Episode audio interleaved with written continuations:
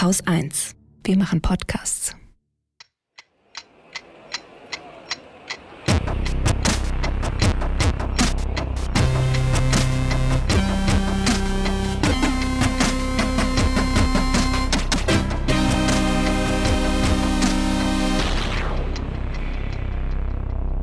Willkommen zur Wochendämmerung vom 29. Juli 2022 mit dem Ukraine-Krieg, Sanktionen, Donald Trump, Kernkraft, Covid-19, Gaskraft, den Affenpocken, jungen Menschen, nem Porsche-Burschen, alten Menschen, Autokraten, Geburtstagsgrüßen, dem Klima, Börsentick, einer halbguten Nachricht, Katrin Rönicke. nem Limerick und Holger Klein.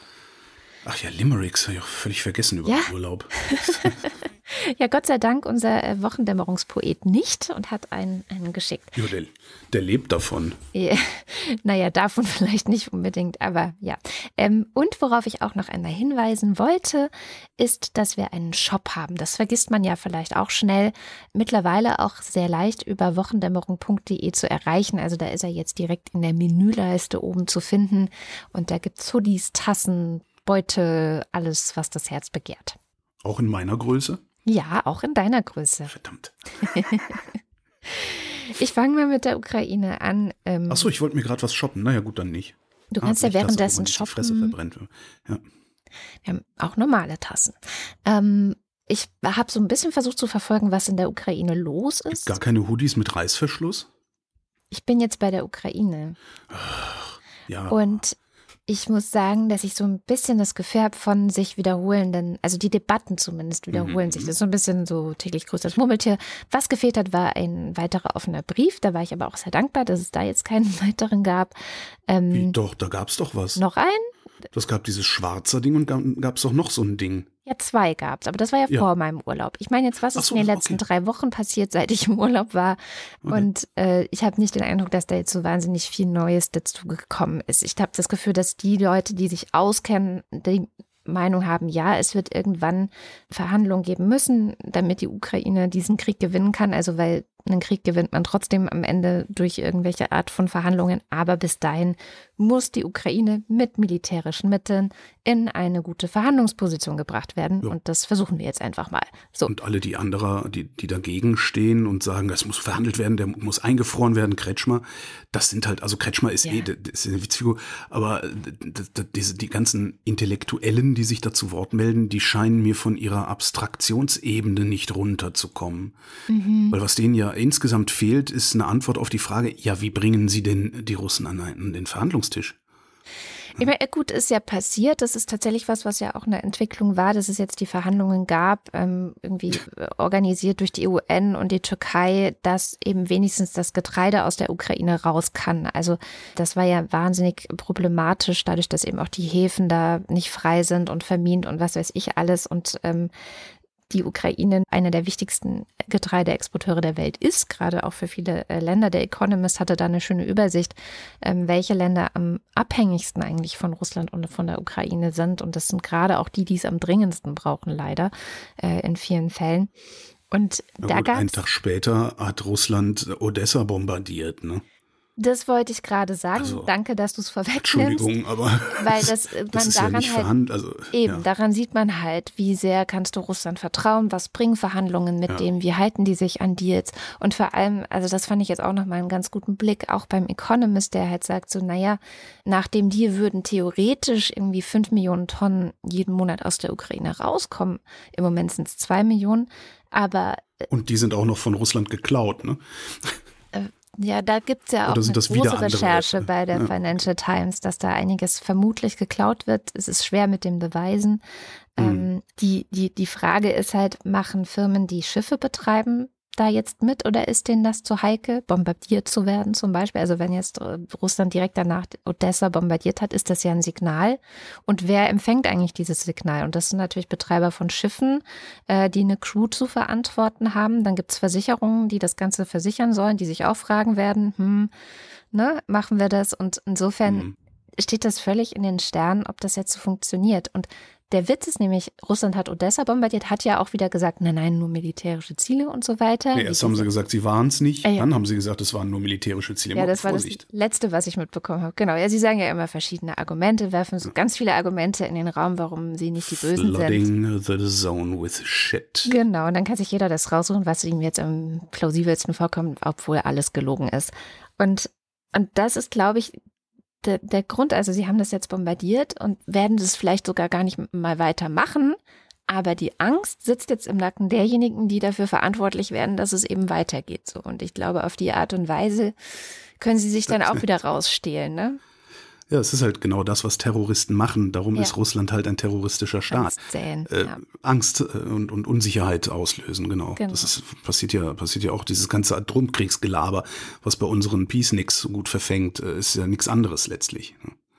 Ja, und dann habe ich noch so ein bisschen verfolgt oder versucht zu verfolgen, also und was mir auch Sorge bereitet, der russische Außenminister Lavrov, der ja ein Populist vor dem Herrn ist und also wirklich, ich finde es sehr faszinierend, wie er ohne mit der Wimper zu zucken einfach eine Presselüge nach der anderen, also ein Pressestatement nach dem anderen gibt, wo alles so ausgedacht ist. Also es ist krass.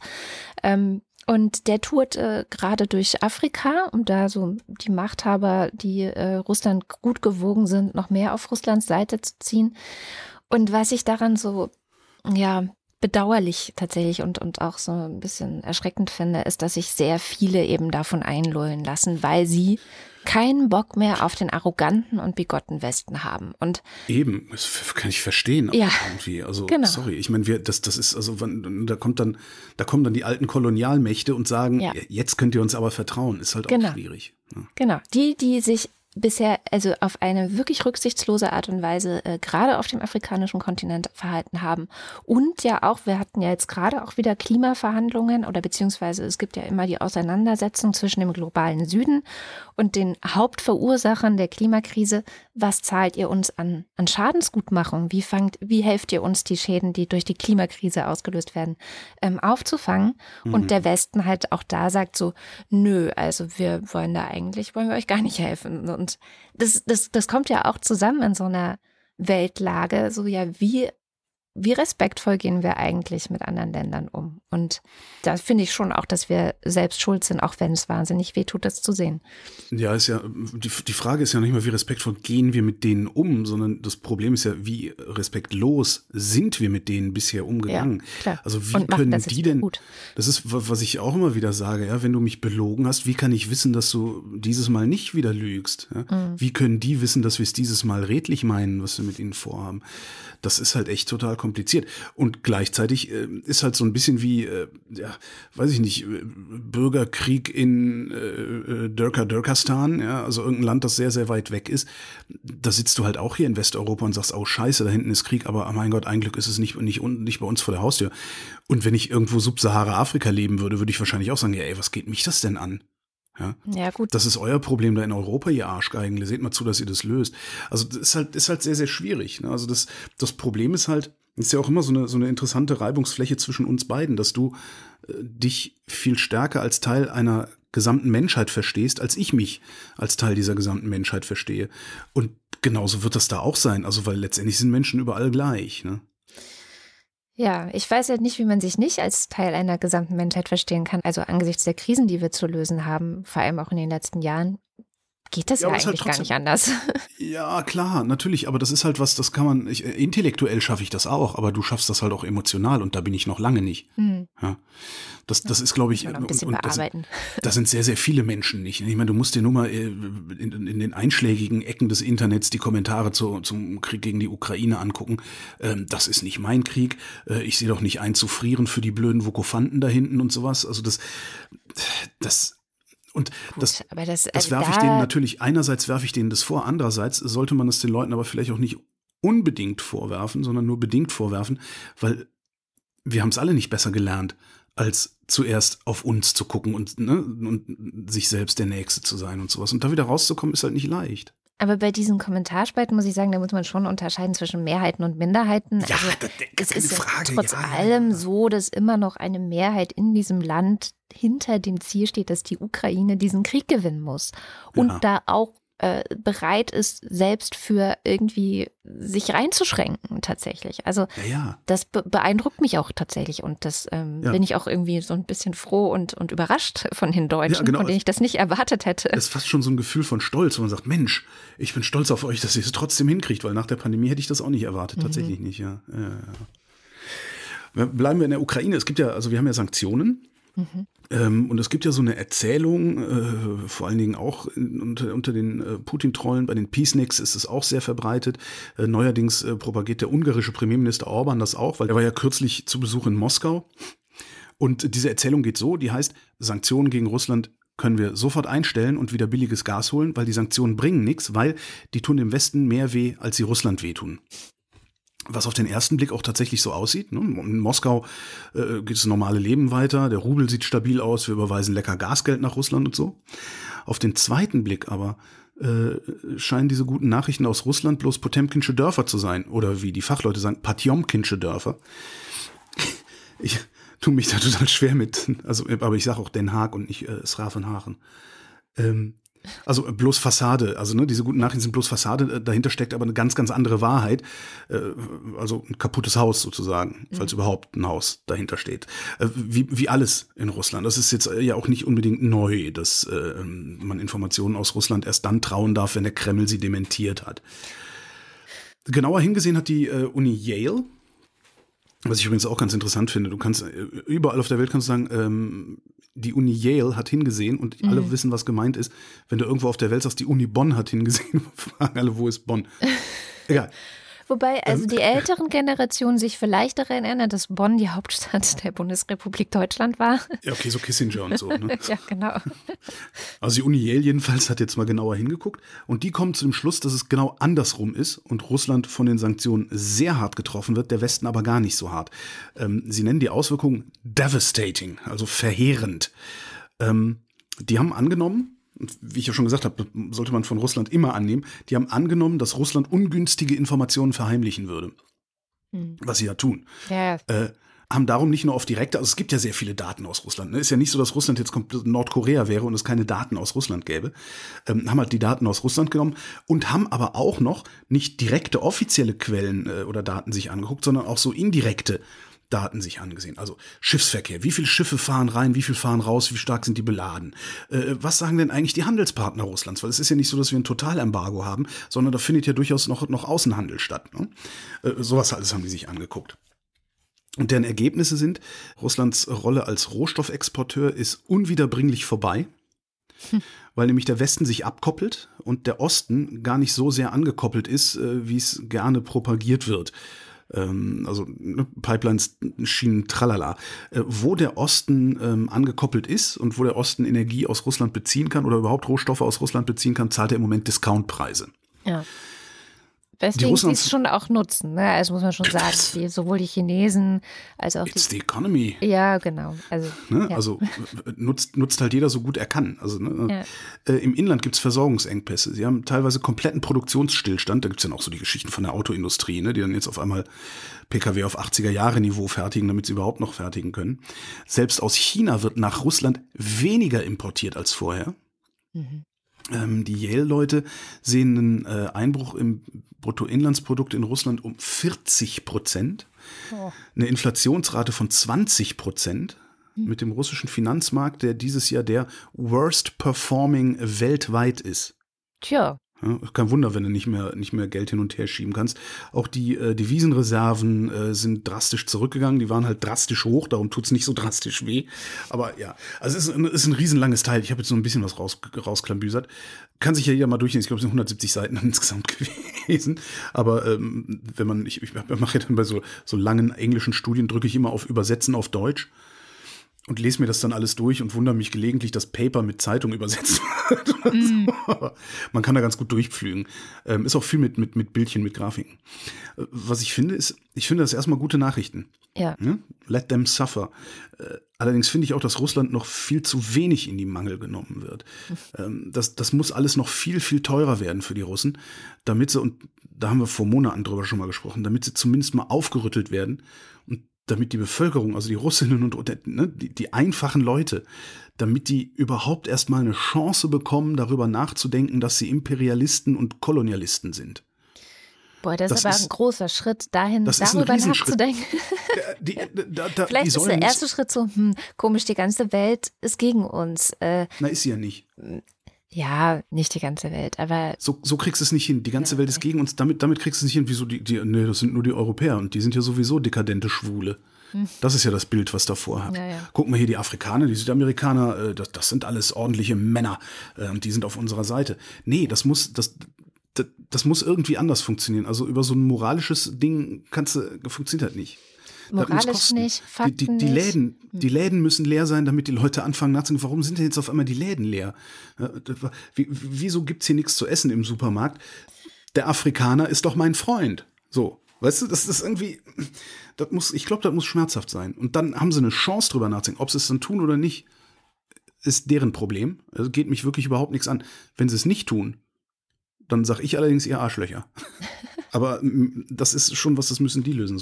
Und was ich halt auch problematisch finde, ist, ähm, jetzt bezogen auf Deutschland oder auf, auf, auf, auf Europa, äh, das alles, also dass es den Russen schlechter geht, also oder den Russen, Russland geht es schlechter, den Russen geht es wahrscheinlich so schlecht wie sonst auch. Das, das nutzt dir halt nichts, also uns jetzt hier, wenn du am Monatsende keine Kohle mehr übrig hast und deine Heizung teurer wird. Ja. Und das ist halt, worauf Putin setzt. Ne? Also, mhm. Also, dass, dass bei uns die Leute so sehr leiden, dass sie unsere Regierungen zwingen, die Sanktionen zurückzunehmen im Tausch gegen billig, billig Wärme. Weil ja. Und, äh, Problem ist halt, was ich gerade sagte, die Russen sind halt, das klingt jetzt irgendwie super überheblich, die Russen sind halt gewohnt zu leiden. Ja? So jetzt mal überspitzt formuliert. Also weil der Mehrheit geht es nicht gut. Wenn du nicht, wenn du nicht in, in, in Moskau oder, oder Petersburg genau. wohnst, dann gehst du sowieso in den Wald Holz hacken, um im Winter Heizung zu haben.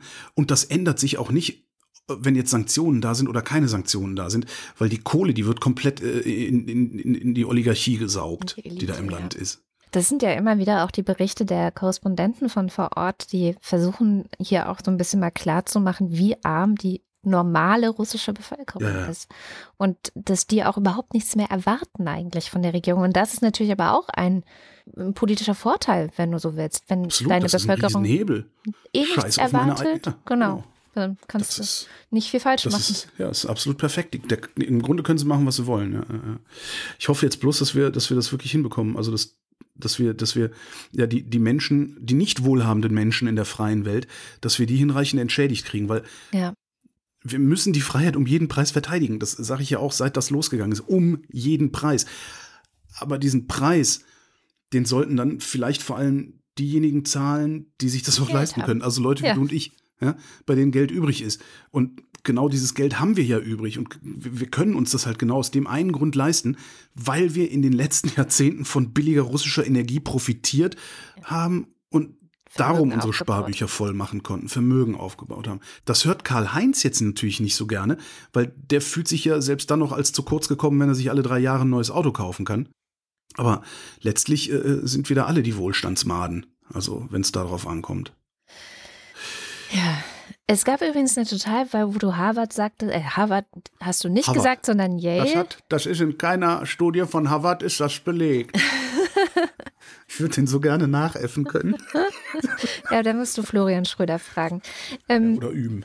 oder noch mehr üben, genau. Äh, bei Harvard gab es tatsächlich eine Studie, die haben sich nämlich mal angeguckt, sind die Menschen auf der Welt eigentlich bereit, was gegen den Klimawandel zu tun? Was gegen die Klimakrise zu tun? Ich wollte eigentlich ja. nicht mehr Wandel sagen, weil das klingt immer so schön freundlich. Das ist so der nette Wandel. Ach, alles wandelt sich und so. Nein, nein, das ist natürlich eine Klimakatastrophe. Ich brauche Hall, warte.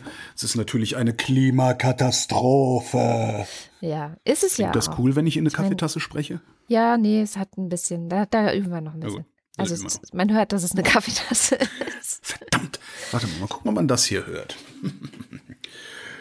Klimakatastrophe. War das ein Klopapierrolle? Joghurtglas. Ah, naja, nah dran. Spätestens jetzt fangen die Leute an, sich zu fragen, was hat der Arsch da alles rumstehen? Das ist ja ekelhaft. Joghurt und nee, Kaffee finde ich jetzt nicht so schlimm, ehrlich gesagt. Na, jedenfalls haben die halt äh, so gefragt, ähm, war auch eine weltweite Studie, sind die Leute bereit, was zu tun?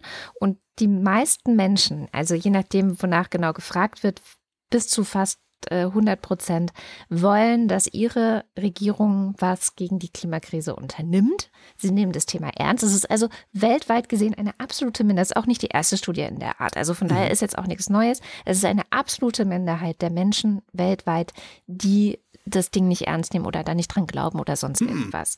Darf sie halt bloß nichts kosten, ne? Das, genau, also was, was ist, und das ist das Interessante jetzt an dieser Studie, was wollen die Menschen gleichzeitig, wenn etwas gegen die Klimakrise getan wird. Erstens, dass es wirklich effektiv ist. Also, ne, es hat sich jetzt rumgesprochen, dass wenn ich jetzt keine Plastikstrohhalme mehr benutze, das an der Klimakrise so viel nicht ändert, sondern ja. effektiv wäre, dass eben die großen Firmen, die auch den Hauptanteil an Verantwortung für diese Klimakrise tragen, dass die sich zuerst mal einschränken und dass die die großen Schritte machen. So. Also sie wollen eine Effektivität. Dann wollen sie natürlich auch dass sie selbst davon nicht so sehr betroffen sind. Also, dass wenn sie jetzt ähm, oder wenn ihre Regierung was gegen die Klimakrise tut, dass sie sich trotzdem noch das Dach über den Kopf leisten können, dass sie sich Essen leisten können und so weiter und so fort. Also, dass sozusagen die grundlegenden Bedürfnisse weiterhin gedeckt werden können. Das mit der Flugreise, da bin ich gar nicht mal so sicher. Nein, das war jetzt auch nur Polemik, weil äh, weltweit gesehen fliegt ja keine alte Sau. Eben, außer, genau. Ja. Und das Dritte, und das fand ich äh, sehr, sehr wichtig, dass man das auch nochmal sagt, dass, also das sind so die drei Punkte, die den Leuten wichtig sind, damit sie mitmachen, ist, dass die Verteilung auf Arm und Reich fair ist, dass die Reichen ihren Teil dazu beitragen, und zwar einen größeren Teil, weil sie auch hm. mehr äh, tragen können und mehr ertragen können äh, als die Armen. Das heißt, hier ist ein ganz großes äh, Gerechtigkeitsinteresse vorhanden, und da komme ich jetzt zu Christian Lindner, der, also was ich so beobachtet habe aus der Ferne, exakt das Gegenteil tut. Und mhm.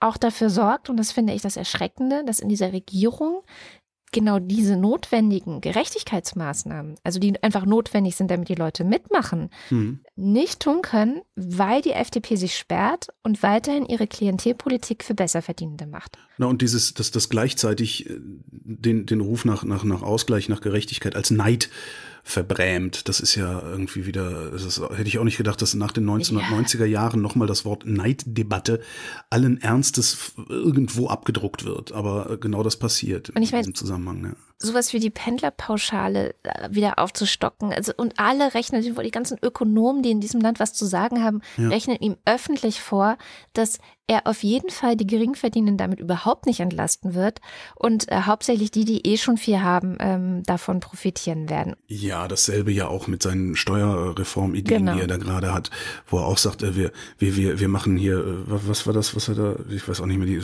Geringverdiener Steuerentlastung. Ja, die, die zahlen halt keine Steuern. Du keine Steuern zahlst, wirst du halt auch nicht entlastet. Wenn er Geringverdiener entlasten will, soll er die Mehrwertsteuer um ein Prozent senken. Sowas, ne? Also diese ganzen Debatten und ich finde es, ich, was ich so erschreckend daran finde, ich weiß gar nicht mehr, wer es war, aber auf Twitter hatte auch jemand gefragt, so na, wie zufrieden sind denn die Wähler der FDP jetzt mit ihrer, ne, mit diese ganzen Jungen, die so stark FDP genau. gewählt haben letztes Jahr, wie zufrieden sind die denn mit ihrer Wahlentscheidung? Du meinst all die Leute, bei denen die, der Mythos vom Tellerwäscher zum Millionär noch verfängt. Ich weiß nicht, warum die den gewählt haben. Vielleicht auch, weil er, ne, weil er hübsch war und die Social Media gewohnt sind oder so. Das ist eine meiner Theorien, dass das auch mit reingespielt hat. Tatsächlich ist meine große Arbeitshypothese zu, zu den Wahlerfolgen der FDP ist tatsächlich, was ich gerade im Scherz gesagt habe. Ähm, es gibt immer noch genug Menschen irgendwo zwischen 0 und 10 Prozent der Bevölkerung, denen man tatsächlich verkaufen kann, dass alleine durch eigene Anstrengung es möglich ist, nach oben zu kommen, sage ich ja. mal. Ähm, und mehr als zehn Prozent brauchst du halt nicht, die das glauben und denen du das verkaufen kannst und denen du das auch noch als Freiheit verkaufen kannst, äh, dann wirst du halt gewählt. Das ist tatsächlich meine feste Überzeugung, dass es, mhm. und eben die Porsche-Fahrer, Möwenpick und so, also die ganzen, also, ne, was und noch. Das war auch so eine interessante Geschichte jetzt mit Porsche, äh, wo du es ja. ansprichst. Das, äh, das war die Anstalt, die, ähm, äh, äh, was war das, eine interne Veranstaltung, wo der Porsche-Chef gesagt hat, er hätte so einen ganz engen Draht äh, zu Christian Lindner direkt und dass in der Koalitionsverhandlung die E-Fuels damit äh, drin gewesen sein, das sei ganz stark darauf zurückzuführen, dass Porsche sich dafür so eingesetzt habe. So. Äh, Lindner hätte ihn während der Koalitionsverhandlung stündlich auf dem Laufenden gehalten. Ja, genau. Ich, also, ich habe das jetzt aus dem Gedächtnis gesagt, nicht abgelesen. Es war sicherlich nicht wortwörtlich so, aber zusammengefasst kann man das so sagen. Der ist inzwischen zurückgerudert hat gesagt, na, hat er vielleicht ein bisschen übertrieben und es war ja auch eine interne Veranstaltung. Also natürlich hat er das nicht für die Öffentlichkeit äh, gesagt. Und Umso Christ schlimmer. Ja. ja. und Christian Lindner hat auch gesagt, nein, nein, also es hätte maximal ein Telefonat gegeben. Äh, also alle rudern gerade zurück. Irti twitterte dann, naja, äh, wenn das Telefonat äh, mehrere Stunden gedauert haben sollte, dann ist das fachlich richtig. Mhm. das war halt nur eins. Und die Frage, die jetzt im Raum steht, die wir wahrscheinlich alle nicht beantworten werden können, weil wir nicht dabei waren, ist, äh, hat Christian Lindner gelogen, was ich für sehr plausibel halten würde? Mhm. Oder hat der Porsche-Chef einfach vor irgendwelchen jungen Mitarbeiterinnen angeben wollen? Das ist so meine, meine mhm. Hypothese. Das finde ich, auch nicht unwahrscheinlich. Also mein Eindruck ist, ähm, dass Christian Lindner äh, die Unwahrheit sagt, weil Lüge muss man ja immer belegen können. Mhm. mein Eindruck ist, dass Christian Lindner die Unwahrheit sagt. Blume aber, also der Porsche, ehemalige Porsche, jetzt Volkswagen-Chef. Volkswagen-Chef, ja, ist gleich mal befördert ähm, worden, ne? nee, das war, glaube ich, eher Zufall. Ich weiß. Ähm, dass, also es, es ist, für mich sieht so aus, als würde das, was am Stammtisch gerade geredet wird, nämlich der Lindner äh, hat sich von Porsche einflüstern lassen, ähm, als wäre das die Wahrheit und als würde Blume gerade, äh, wie nennt man das denn? Äh, he takes the hit. Also Blume demontiert sich gerade öffentlich, damit Lindner möglichst wenig Schaden nimmt. Mm, das und das finde ich eigentlich relativ, relativ unangenehm, äh, weil wenn ich mich daran erinnere, warum Möllemann mal zurückgetreten ist, zum Beispiel, oder weshalb früher Politiker und Politikerinnen zurückgetreten sind, ist der Lindner eigentlich mittlerweile, also spätestens durch so eine Nummer, äh, finde ich den untragbar als Bundesminister. Das, das, das geht nicht, weil ähm, Christian Lindner sieht jetzt korrupt aus. Ja. Und wie kann ich wissen, dass er nicht korrupt ist? Das kann ich nicht wissen. Wie, wie, ich immer sage, Korruptionsbekämpfung fängt da an, den Anschein zu vermeiden, dass man korrupt ist. Und diesen Anschein, den vermittelt Christian Lindner gerade. Und das finde ich eine ganz, ganz große Katastrophe. Tja, aber was ist die FDP ohne Christian Lindner? Das muss man halt auch fragen und deswegen wird da wahrscheinlich nichts passieren, schätze ich jetzt mal. Naja, aber das also ich meine, da gibt ja durchaus den einen und die andere vernünftige Person da in der FDP. Also äh, die, da, da kommt zwar auch immer mal wieder irgendwelcher Stumpfsinn, weil die natürlich auch diesen vulgär-liberalen Begriff äh, von Freiheit haben oder überhaupt den vulgären Begriff von Liberalismus. Aber so jemand wie Johannes Vogel, äh, gar nicht blöd. Also, ja. so. aber das Problem ist halt, äh, wahrscheinlich ist niemand so faul wie Lindner und will darum nicht Finanzminister werden. Das könnte sein. Naja, aber es ist ja auch nicht nur Faulheit, sondern ähm, was er ja zum Beispiel auch mit Westerwelle gemeinsam hat, ist ja diese Selbstdarstellung. Diese, er ist ja eigentlich so eine Art Showman. Ja. finde ich. Und ja. da gibt es jetzt in der FDP sonst niemanden. Und ich glaube, das, was ich vorhin gesagt habe, dass das schon auch was war, was gerade äh, bei der Wahl gezogen hat. Also, dass da einfach so einer ist, der Junger, wie so ein ja, ist. Halt. verstehe. Halt. Ja. Mhm. Naja, äh, zurück zum Klima. Ich bin ja eigentlich nur abgeschwiffen. Ja. Und zwar, also das ist so die Gerechtigkeitsfrage, die finde ich bei uns Christian Lindner gerade sehr schwer macht und halt die ganze FDP eigentlich und die SPD mal gucken. Ähm, die scheinen sich ja gerade so ein bisschen in Richtung soziale Gerechtigkeit zumindest äh, zu bewegen. Bei Klimaschutz sehe ich noch nicht so viel, aber das ist ja auch Habecks Job. Dann die Effektivität, da gab es nämlich auch gerade äh, einen längeren Bericht des Newsletters äh, Treibhauspost, den ich neu entdeckt habe, den kannte ich vorher gar nicht. Und die haben nämlich mal so ein bisschen den IPCC-Bericht ähm, betrachtet, genau auf diese Frage hin, was sind eigentlich die effektivsten Maßnahmen, die wir jetzt noch machen können, um, was sie auch sagen, ähm, das 1,5 Grad Ziel noch zu erreichen. Es, also man hört ja immer wieder, das ist nicht mehr möglich. Das, ich wollte gerade sagen, das geht noch. Aber nur innerhalb der nächsten drei Jahre. also wir haben noch drei Jahre Zeit, um jetzt sofort Maßnahmen zu ergreifen, um sozusagen das 1,5 Grad Ziel noch zu erreichen. Es ist also sehr unwahrscheinlich, äh, ja. gerade auch in der jetzigen globalen Situation einfach wahnsinnig unwahrscheinlich. Ja, das, das, das, das, das geht es ja nicht nur um Deutschland oder um Westeuropa, sondern geht es ja um alle Länder wahrscheinlich und genau. die wenigsten werden sich das leisten können, äh, auf Kohleverstromung zu verzichten oder so in, innerhalb von drei Jahren. Ne? Genau, aber, und das ist eigentlich ganz interessant, ähm, die erste, also es sind so fünf Maßnahmen, die man sofort ergreifen müsste, könnte, also alle Länder auf dieser Welt, alle Regierungen auf dieser Welt und dann auch noch ein bisschen nach Kosten äh, gestaffelt. Also was kostet das, mhm. wenn man diese Maßnahme jetzt ergreift? Und tatsächlich ist sowas wie Solar- und Windenergie auszubauen die effektivste. Also sie würde es schaffen, dass wir acht Gigatonnen CO2 pro also CO2-Äquivalent pro Jahr einsparen mhm. könnten, wenn wir das sehr schnell vorantreiben und hat die niedrigsten Kosten. Also da, ne, das ist eigentlich das, was eigentlich quasi ja. alle sofort machen könnten.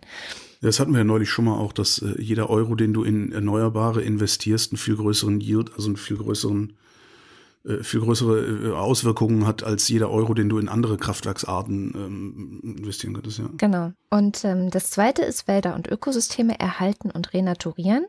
Da mhm. sind die Kosten noch niedrig bis Mitte. Die Einsparungen werden auch relativ hoch. Dann schwieriger Punkt, habe ich gerade auch in Irland mitbekommen, wo eine Riesendebatte dazu ist, Lebensmittel klimaverträglich herzustellen. Da äh, gibt es so einen Streit auch, also wie man das genau machen kann. Die Kosten sind mittelhoch, aber auch noch ein sehr hohes Einsparpotenzial. Und in Irland ist das gerade eine Riesendebatte. Also Irland ist ja noch sehr landwirtschaftlich geprägt und die haben ja. auch über den, die haben ja auch so Bürgerräte, die auch wirklich Macht haben. Mhm. Ähm, und die haben auch über diese Bürgerräte, die hatten einen Klimaentscheid auch dazu, haben sie es auch geschafft, dass die Regierung sich verpflichtet hat, klimaneutral zu werden. Und sie strugglen massiv, die Landwirtschaft umzubauen. Also wenn Irland schon strauchelt, also in Deutschland haben wir ja auch diese Riesendebatten immer wieder, also mit den Traktoren, die nach Berlin kommen, wenn dann mal ein bisschen mehr eingeschnitten werden soll bei den Landwirten. Also hm. das ist, glaube ich, eine der schwierigsten Posten. Dann von Kohle und Gas aussteigen. Naja. Punkt vier, ne? Mhm. Dann wissen wir ja, wie gut wir darin sind. Und äh, letztendlich Punkt fünf fand ich ganz interessant, das ist weniger Fleisch essen. Naja. Und das wurde wohl auch aus dem IPCC-Bericht dann rausgestrichen. Also es gab ja vor einem knappen Jahr ungefähr, gab es auch so einen Leak, ähm, ja. wie der ursprüngliche Bericht war und was dann die Länder rausstreichen lassen haben und so weiter und so fort. Und das Wort Fleisch kommt wohl an, angeblich gar nicht mehr drin vor. so richtig. Aber tatsächlich ist es halt ein sehr effektiver Weg, ja. ähm, einfach zu sagen, wir müssen weniger Fleisch essen, weil dann ja, verbrauchen wir weniger Flächen. Davon sind wir auch grotesk weit entfernt. Ne? Also die Deutschen essen weniger Fleisch als noch vor zehn Jahren, aber es sind halt, glaube ich, immer noch irgendwie 55 Kilo im Jahr oder sowas. Pro Kopf, pro, ne, pro Kopf. Also das heißt auch, dein Säugling isst 55 Kilo Fleisch im Jahr. Oh mein Gott. Was stimmt mit diesem Kind? Aber die gute Jung Nachricht ist halt. Unser also, Jüngster mag sehr gerne Hack. Hm. Und das kann man eigentlich nicht oft genug sagen. Wir können es, wir können es noch schaffen, das 1,5 Grad Ziel. Werden wir wahrscheinlich nicht, aber wir können auf jeden Fall deutlich unter zwei bleiben. Mit Mitteln und, und, und Maßnahmen, die wir sofort umsetzen können. Und die wichtigste davon ist nicht mehr teuer, sondern bringt relativ schnell sogar wieder Geld rein. Tempolimit. Ja, gut. Ach Gott. Ja, daran sieht man sehr gut, echt, schon, woran wir scheitern, albern, ne? ist schon manchmal echt bitter. Ja. Und das Beste ist, Friedrich Merz stellt sich in einem Interview hin und sagt, also ich glaube nicht, dass ein Tempolimit äh, der Umwelt was bringt. und darf das unwidersprochen, ne? Also wo normalerweise, also wo, wo eigentlich, äh, ne, wo dann der Journalismus dann natürlich sagt, so, ja, ich, das ist halt eine Meinungsäußerung, kann ich nichts machen, wo man eigentlich sagen muss, ja, Herr Merz, merkst du selbst, ne? Also auf, das wäre so, so, so möchte ich Interviews sehen. Jetzt aber ja, ja. Merken Sie selbst, Herr Merz, ne? Oder äh, was ich noch lustiger fände, wäre so, oh, diese Behauptung müssen wir mal gerade fact-checken. Äh, wir lassen die Kamera an, äh, Sekunde, wir melden uns gleich wieder. Ja, genau. Und einfach die Kamera auf den, auf den Interviewten die ganze Zeit drauf. Aber so richtig schön mit darf, Nahaufnahme. Der, nö, der einfach nur, der sitzt dann da und darf nichts sagen und geht aber alles von der Interviewzeit ab. Ja. Klar können Sie zum Sommerinterview kommen, aber wir werden jede Aussage, die Sie tätigen, die uns irgendwie komisch vorkommt, unmittelbar fact-checken. Und das geht von ihrer, genau, und das geht von ihrer Zeit ab. Können Sie überlegen. Super Idee. Natürlich ist das eine super Idee, aber dazu musst du halt ganz viele Dinge umbauen, umstrukturieren und alle müssen mitmachen. Da musst du vor allem Ansonsten Mut geht haben. natürlich. Ja klar, alle müssen mit. Ansonsten geht ja. der März natürlich nur noch zu Springer, weil da weiß er ganz genau, dass er die richtigen Fragen gestellt kriegt. Ja gut, aber dann ist er halt nur noch bei Springer. Ich meine, das ist ja dann vielleicht auch ja, eine Entwicklung. Auch das muss nicht ein Problem sein. Genau. Ne? Also weil ja. die, die versenden das und dann kannst du halt als seriöses Medium hingehen und sagen, so, jetzt gucken wir mal, was hat er alles gesagt und machst dann das, wozu Journalismus eigentlich da ist, mhm. einordnen. Merz hat das gesagt, das gesagt, das gesagt. Die Wahrheit ist das, das, das, das, das. Kann man auch machen. Aber dazu musst du, musst du Besitzstände äh, von Besitzständen lassen. Du musst Redaktionen umstrukturieren. Du musst Gelder anders fließen lassen, weil das ist natürlich, es ist ganz andere Arbeitsabläufe. Also das ist äh, möglich wäre es, aber dazu braucht es sehr, sehr viel Kraft und sehr viel Durchhaltevermögen, weil das natürlich auch nicht Quote bringt. Ne? Jedenfalls nicht kurzfristig. Ach, ich kann Jetzt mir vorstellen, dass es, aber ich kann mir vorstellen, dass es mega unterhaltend wäre. Also äh, nicht nur, nicht, achso, du meinst jetzt diese dann, Unterbrechungen dann zu sagen, so wie Unterbrechungen. Ja, und das ist dann, also das, ich würde das durch Social Media reichen ohne Ende.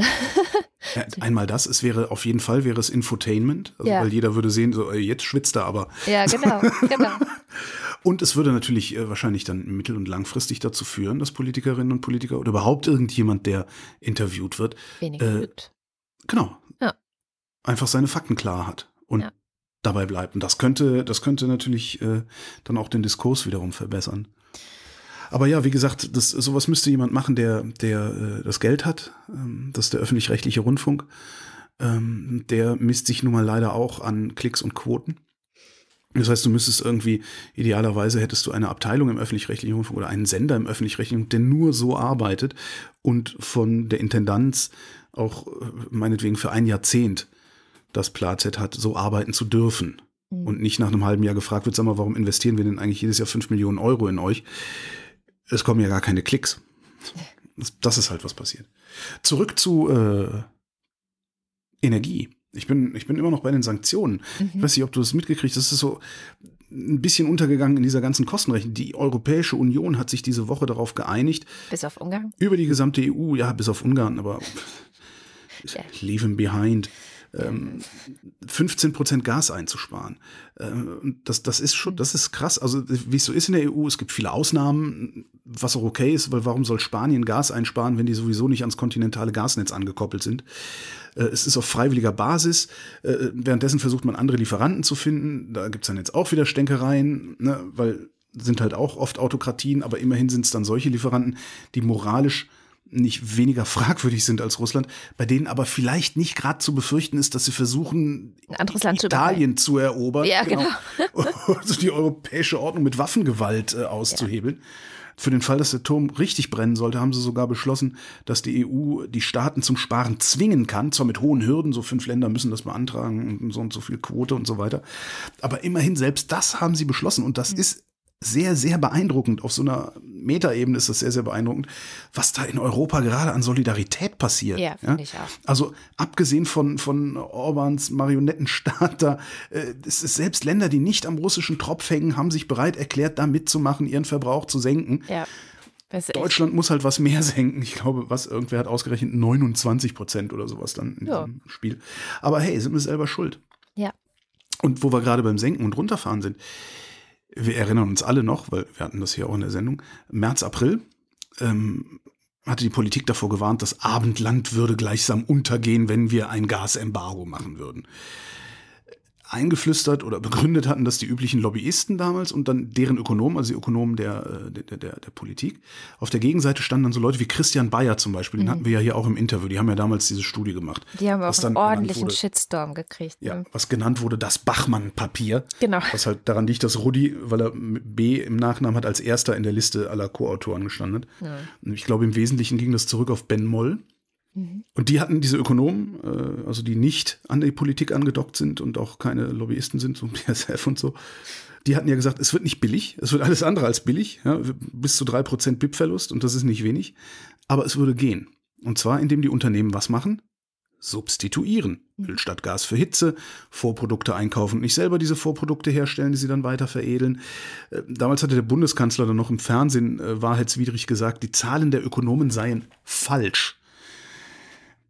Begründet hat er das nie, aber ja, musste er ja auch nicht. Und jetzt ein paar Monate später stellt sich raus, geht halt doch. Ja. Ja, also Ben Moll, nämlich einer der Autoren dieser äh, März-Studie, der hat einen Thread angefangen, den er kontinuierlich weiter schreibt. Das ist ganz lustig, ist so ein bisschen wie Kino.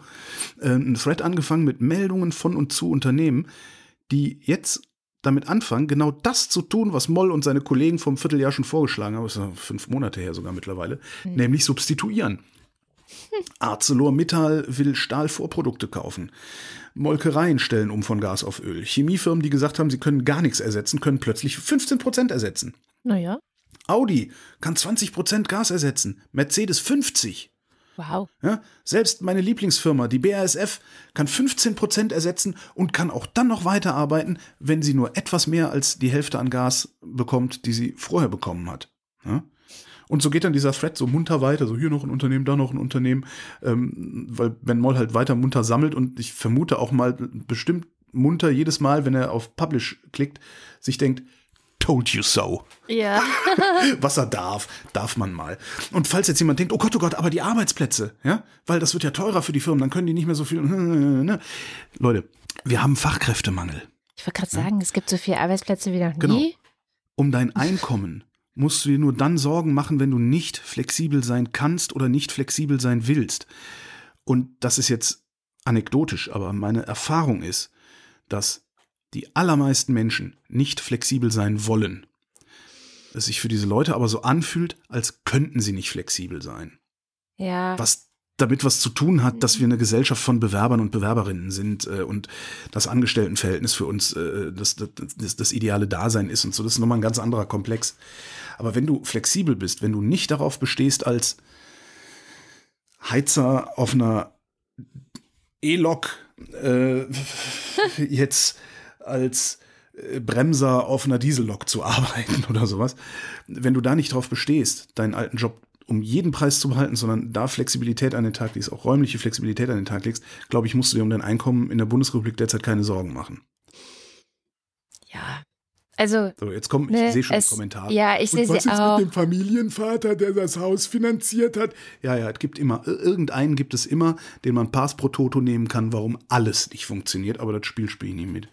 Es ist halt, ne, was man auch so ein bisschen raushören kann und was ich gerne noch abschwächen würde, ist, ist es nicht, man ist nicht selber schuld, wenn man jetzt keine Arbeit hat und arm ist zum Beispiel, sondern da gibt es noch viele andere ja, Faktoren. Und ähm, ich habe gerade sehr viel zum Thema Armut äh, äh, auch gepodcastet, deswegen, das ist nochmal eine andere nein, nein, also Diskussion. Also, das, das ist eine ganz andere ne? Diskussion. Ne? Vor allen genau. Dingen, wenn du arm bist, dann bist du schon arm und ja, da musst genau. du erst mal raus. Aber wenn du, ja. genau, wenn du einen Job hast, weiß ich nicht, äh, irgendeinen Job irgendwo hast und du denkst, hm, hm, das könnte gefährlich werden, dann kannst du halt entweder äh, dich hinsetzen und sagen, nein, ich streike für Arbeitsplatz erhalten und dann geht's trotzdem schief wie immer. Äh, oder du sagst halt, ne, dann gucke ich mich mal ein bisschen um. Wo gibt's denn was, was in etwa meiner Qualifikation entspricht, äh, wo eine Branche ist, die vielleicht ein bisschen zukunftssicherer ist oder sowas alles. Nicht nur zukunftssicher, ich finde, es ist, und das ist auch was, was ich mir vorgenommen habe, meine Kinder werden jetzt ja langsam größer und irgendwann kommt so die Frage, in welche Richtung gehen sie. Und ich möchte eigentlich den Kindern mitgeben, und äh, das gilt eigentlich für alle Erwachsenen auch, guckt, was wird gebraucht braucht. Weil ich habe das Gefühl, wir sind in der Gesellschaft an einem Punkt, wo an, an vielen Ecken und Enden ganz viel gebraucht wird und nicht da ist. Und ich habe das Gefühl, dass wir auch echt wegkommen müssen von diesem, ich habe diesen Job und ich habe jetzt den Anspruch, dass ich den gleichen Job bitte nochmal. Also wir müssen auch mal als Gesellschaft gucken, was brauchen wir denn eigentlich? Ja. Und wie schaffen wir es, dass Leute in die Bereiche kommen, wo es gerade echt einen krassen das, Mangel gibt? Das passiert ja auch von alleine. Ja, ja, ähm, ich habe nicht das den Eindruck. Das Problem ist nur, dass, dass doch, doch, sonst, sonst, sonst würde das hier überhaupt nicht funktionieren. Also es passierte schon, das ist ja auch so, sind ja auch Substitutionseffekte. Äh, du hast eine Firma, die Firma macht pleite, 50 Leute sitzen auf der Straße, die suchen sich neue Jobs. Dadurch äh, hat eine andere Firma auf einmal zehn Angestellte mehr, kann mehr produzieren, verdient mehr Geld, stellt noch mehr Leute ein. Also solche Effekte und Zusammenhänge gibt's ja. Und die funktionieren ja auch sehr gut. Ähm, man, man müsste es vielleicht irgendwie ein bisschen beschleunigen. Ich meine eher einen richtigen Branchenwechsel. Also, ja, ne? natürlich, natürlich. Ja, ja, klar. Also ja, ist doch klar. Also ich meine, wenn du, wenn du gerade, wenn du in so äh, kleinen mittelständischen Unternehmen guckst, die in kleineren Ansiedlungen sind, wo die oft der einzige von drei Arbeitgebern sind vor Ort, dann hast du das ja auch, dass Leute arbeitslos werden, dann, dann irgendwie umschulen, um ja, in das genau. andere Unternehmen zu gehen. So, das passiert ja schon. Ja. Und der Witz ist aber, das mit den Kindern, da kommen wir gleich nochmal zu, ähm, hinter dieser ganzen Geschichte, und das ist, das ist äh, tatsächlich ein größeres Problem, also diese Geschichte mit ähm, Politikberatung und so, das tiefergehende Problem, was dahinter steht, ist, dass die ökonomische Politikberatung in Deutschland kaputt zu sein scheint. Mhm. Da wird Expertise, das siehst du dann so, ne? Irgendjemand geht aus dem Sachverständigenrat raus, äh, und dann kommt irgendjemand Neues in den Sachverständigenrat und dann wird erstmal darüber berichtet, welcher Partei der nahe steht. Expertise scheint da nach, nach Parteibuch eingekauft zu werden. Und das bedeutet halt immer auch, dass die Expertise dazu tendiert, zu, äh, zu expertisieren. Was macht denn die Exper naja, also zu sagen, was die Politik am liebsten hören möchte. Ja. So, das kann man ausgleichen. Da gibt es auch Ideen, da gibt es auch Diskussionen. Äh, man, man, könnte zum Beispiel den Sachverständigenrat durch das Parlament besetzen lassen, äh, die Sachverständigen für kurze Zeiträume nur bestellen und die dann hinterher wieder an ihre Unis schicken. Und wenn sie dann im Sachverständigenrat Mist gebaut haben, müssen sie sich akademisch rechtfertigen. Ja. irgendwie sowas. Also sowas kann man alles machen. Aber äh, da wollte ich auch nicht hin. Ähm, am Ende wird es darauf hinauslaufen, also die Firmen können substituieren, auch wenn sie monatelang behauptet haben, das ginge nicht und das Abendland würde untergehen. Am Ende wird es darauf hinauslaufen, dass die Haushalte Gas sparen müssen. Mhm. Dazu kriegen wir demnächst die Gasumlage. Ja, das ist das, was auch in dem Märzpapier schon war. Eindeutige Preissignal, aus dem ich mir herausrechnen kann, wie weit ich reduzieren muss, um mir die letzte Kilowattstunde Gas noch leisten zu können. Ja. ja das passiert jetzt und da habe ich auch wieder Kritik. Das tut mir sehr leid, ich bin sehr kritisch heute ich habe es eben schon mal gesagt, wir alle sind die Wohlstandsmaden. Ja? Wir ja. alle haben von der Abhängigkeit von Russlands Gas profitiert in den letzten Jahren und Jahrzehnten. Und ich fände es darum richtig, wenn wir alle jetzt auch entsprechend dafür bezahlen müssten und nicht nur die Leute, die überhaupt mit Gas heizen, weil die zahlen die Gasumlage, die anderen nicht. Auch die, die Wärmepumpe haben, haben davon profitiert, dass wir von Russlands Gas abhängig sind. Also auch die, die mit dem ganzen Scheiß nichts zu tun haben, unmittelbar, haben mittelbar als Bürger der Bundesrepublik Deutschland davon profitiert. Ich fände es halt ganz gut, wirklich, wenn, wenn, wenn, wenn alles bezahlt wird. Andererseits ist halt auch so, Öl wird auch teurer. Die Versorgung mit Öl ist gesichert. Da kommt auch ein Preissignal und die Umlage ist gerade dazu da, den Gaskunden zu signalisieren. Achtung, Preissteigerung, ja, weil mhm. viele haben langfristige Verträge und sowas. Und trotzdem wird es sich aber so anfühlen am Ende. wenn es nicht schon in, in, in irgendeiner Zeitung mit den großen Buchstaben ventiliert worden ist, wird es früher oder später da stehen. Es wird sich so anfühlen, als müssten ausschließlich die Gaskunden das Gasproblem alleine schultern. Mhm. Ja?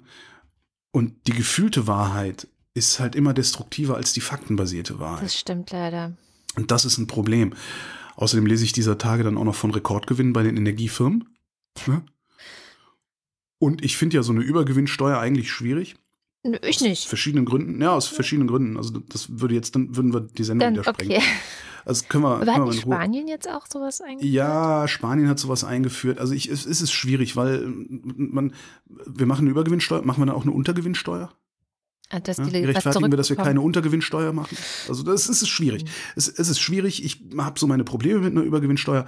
Äh, aber ich fände es trotzdem richtig, es jetzt wenigstens da mal zu versuchen. Und zwar nach dem Motto, so passt mal auf, Freunde, solange die Krise anhält, seid ihr nicht mehr dazu da, Geld zu verdienen, ne? sondern ihr seid nur noch dazu da, die Versorgung aufrechtzuerhalten. Das heißt, alles, was über euren Selbstkostenpreis hinausgeht, wird abgeschöpft. Ja. So Kriegswirtschaft halt, weißt du? Ja. So.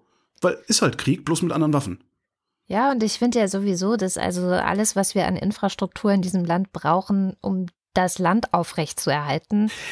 Das ist, aber ich weiß, ich weiß, aber das ist ja Kommunismus. Ich weiß. Das ist ja Kommunismus. Aber trotzdem könnten wir wenigstens auf die Art und Weise versuchen, die so ein bisschen einzuhegen und zu sagen, ihr dürft Unternehmen sein, ihr dürft nein, privatwirtschaftlich nein. sein, aber wir machen es jetzt, das, das mit den Gewinnen, das lassen wir jetzt mal kurz, ne? eine Tüte atmen. Ich muss eine, ja. Kommunismus. Hast du eine parat?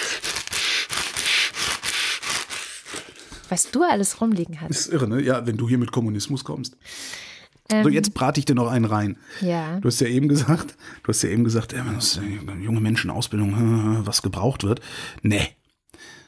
Hier kommt eine wichtige Durchsage an alle Menschen zwischen 15 und 24 Jahren. Die Wochendämmerung gratuliert euch zur Marktmacht. Herzlichen Glückwunsch.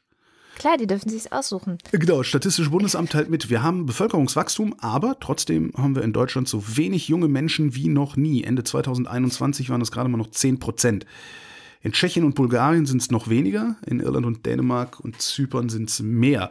Ja, und Irland unsere hat ja Botschaft, auch eine gute äh, Geburtenquote, irgendwie 2,1 Kinder pro Frau oder so. Ja, das liegt an der extensiven Landwirtschaft. Nee, das liegt daran, dass es ein kinderfreundliches Land ist und man irgendwie nicht äh, Angst haben muss, in Armut zu landen, weil man Kinder kriegt, wie in Deutschland. Jo. So. Einfach ist das. Das ist, jetzt hast du die gute Nachricht kaputt gemacht. Also die gute Nachricht lautet, ihr jungen Leute zwischen 15 und 24, ihr werdet mittelfristig, falls es nicht längst schon ist, mittelfristig werdet ihr einem Arbeitsmarkt gegenüberstehen, auf dem nicht mehr die Unternehmen bestimmen, zu welchen Bedingungen ihr einen Job bekommt, sondern auf dem ihr bestimmen könnt, zu welchen Bedingungen der Job euch bekommt. Ja. Und das, das wie ich eben sagte, Land von Bewerbern. Das in einem Land, in dem alle schulische Ausbildung nicht darauf abzielt, Menschen in die Lage zu versetzen, dass sie sich um sich selbst kümmern können, weil machen die nicht, machen wir hier nicht, sondern wo Schule, Schule macht ja im Grunde nichts anderes als BewerberInnen erzeugen. Ne? Ja, ja.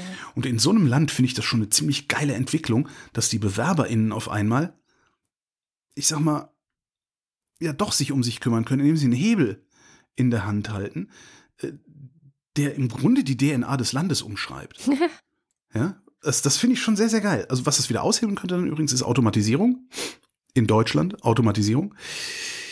Ich habe den Verdacht, das könnte nicht wirklich reichen, weil es einfach zu viele Jobs auch gibt, die sich nicht automatisieren lassen. Zu viele Unternehmen, deren Kultur es ist, sich darauf auszuruhen, dass da draußen 100 andere stehen, die deinen Job machen wollen.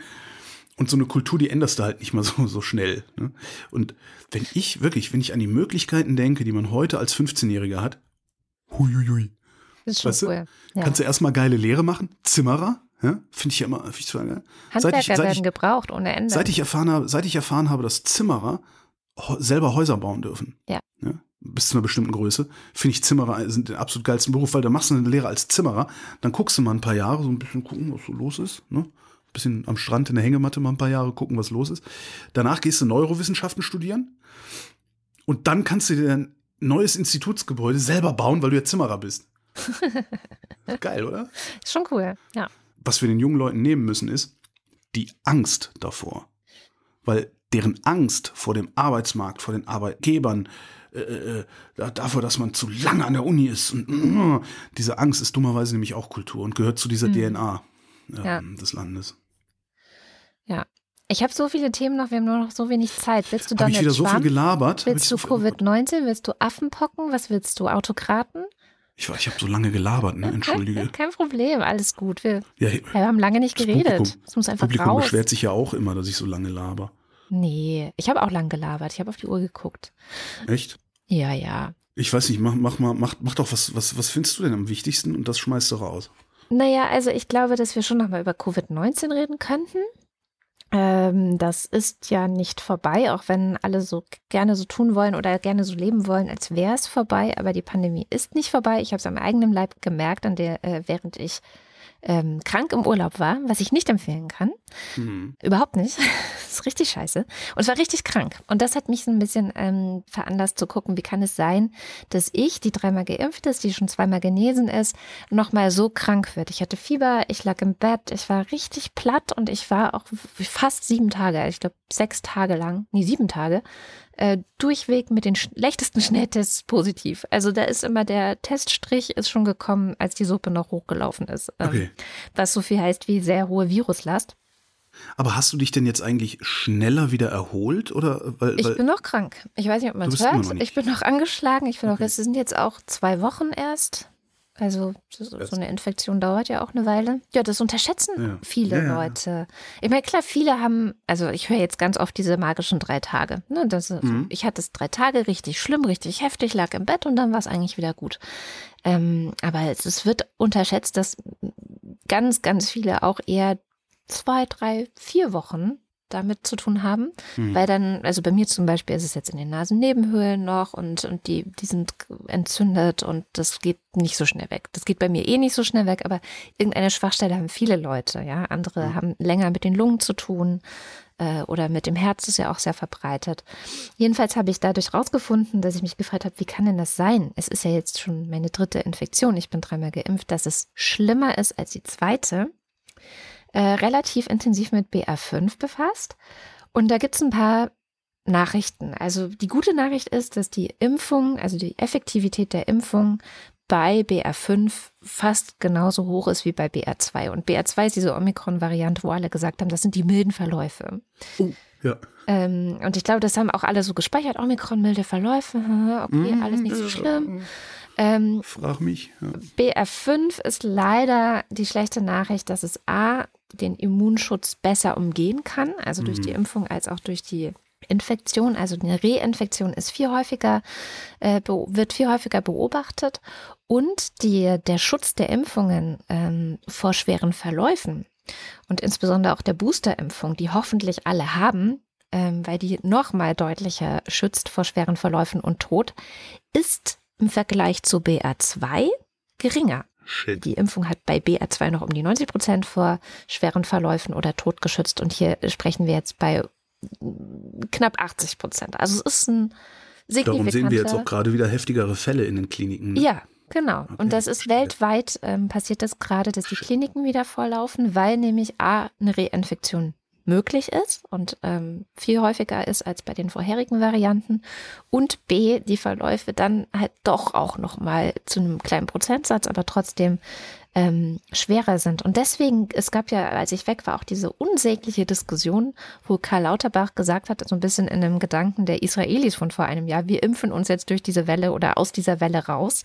Mhm. Die haben ja damals dann das erste Mal geboostert, wo wir noch so, was, boostern jetzt schon, was? Und die Israelis, wir haben doch Impfstoff hier, rein damit und haben es ja wirklich geschafft, sich aus ihrer äh, damaligen Delta-Welle rauszuimpfen. Und Hätten die das mit Omikron auch geschafft? Naja, und das war, glaube ich, die Idee von Lauterbach, der gesagt hat, wer kann, der sollte sich jetzt impfen lassen. Die mhm. vierte mhm. Impfung. Mhm. Weil wir wissen ja auch, und ob, ne, es gibt noch keine Studien dazu, das sagt dann die STIKO. Und das fand ich unmöglich wieder mal vom STIKO-Chef Mertens, der dann gesagt hat, aber wir haben doch keine Zahlen und es gibt keine Beweise, dass es wirklich was bringt, jetzt zu impfen und so weiter. Und das stimmt halt nicht, weil wir wissen ganz genau und schon lange, dass die Wirkung der Impfung nachlässt. Die lässt nach drei Monaten ja. schon nach und mhm. nach sechs brauchst du eigentlich nicht mehr nach Sonnenschein zu fragen. Und wie lang ist es jetzt her, dass wir geboostert wurden? Die dritte ist bei mir im Dezember gewesen. Und natürlich, natürlich, wenn ich mich jetzt über ein halbes Jahr später infiziere, ist davon nicht mehr viel übrig. Ist ja klar. Das heißt, du hättest immer lieber eine vierte Impfung geholt zwischenzeitlich. Vor dem Urlaub. Ich habe es wirklich bereut. Also als ja. ich dann da lag mit äh, hier Omikron und so krank auch war, habe ich echt gedacht, hätte ich mir mal die vierte geholt. Und deswegen mein Appell ist ähm, auch nach allem, was ich jetzt noch über Covid gelernt habe, weil es gibt dann auch, aber das konnte ich jetzt noch nicht verifizieren, Meldungen, dass ähm, tatsächlich mit jeder weiteren Reinfektion die Wahrscheinlichkeit schwerer äh, Verläufe und, und schwerer Schäden auch, also auch in Richtung Long-Covid, dass die Wahrscheinlichkeit zunimmt. Aber das Die äh, nimmt die nimmt die pro Infektion oder also, ja. in, in, äh, also äh, zu oder ist das jetzt statistisch, dass es statistisch zunimmt, weil äh, dadurch, wenn du halt reinfiziert bist, bist du ja sozusagen ein Infizierter ein, mehr. Also und ein kleine, eine kleinere Grundgesamtheit auch immer. Ja, ne? ja, und deswegen ist es statistisch, habe ich das noch nicht nachrechnen können, ob es wirklich so ist, weil ich habe das schon mal vermeldet und dann stellte sich raus, es war ein rein statistischer Effekt. Mhm. Aber sollte das in die Richtung gehen, dann wäre das auf jeden Fall auch ein weiterer Grund, sich den Scheiß nicht zu geben. So und mhm. aber ich glaube, es reicht schon zu sagen, schwere Verläufe sind ein bisschen wahrscheinlicher, auch wenn man geimpft ist, und Reinfektionen sind auf jeden Fall drin. So, also holt euch vierte Impfung, weil dann hat man vielleicht noch mal einen stärkeren Schutz bis hoffentlich der Omikron-Impfstoff endlich kommt. Ja, ich bin ich gespannt. Glaub, der ist die einzige Hoffnung, die ich momentan habe, weil ich habe mich dann auch gefragt, naja, wie soll das weitergehen? Was escaped dem denn dann wieder? Ne? Ja. Also was ja, glaube ich, äh, hatte ich jetzt auch irgendwo nur auch im Vorbeigehen mitbekommen, ähm, was ja geplant ist oder die Amis wahrscheinlich sogar schon machen, ist, ähm, angepasste Impfstoffe, also mRNA-Impfstoffe, weil sie ja irgendwie auf dem gleichen Prinzip basieren, äh, nicht mehr durch so riesige Zulassungsverfahren durchzuschieben, sondern ähm, die schnell zuzulassen, so wie Grippeimpfstoffe. Ja. Äh, ja auch jedes Jahr einfach, ja, nö, Grippeimpfstoff, hau raus. Also vielleicht kommen wir damit ein bisschen vor, äh, die, die Mutanten. Ja. Wir kommen vor die Mutanten.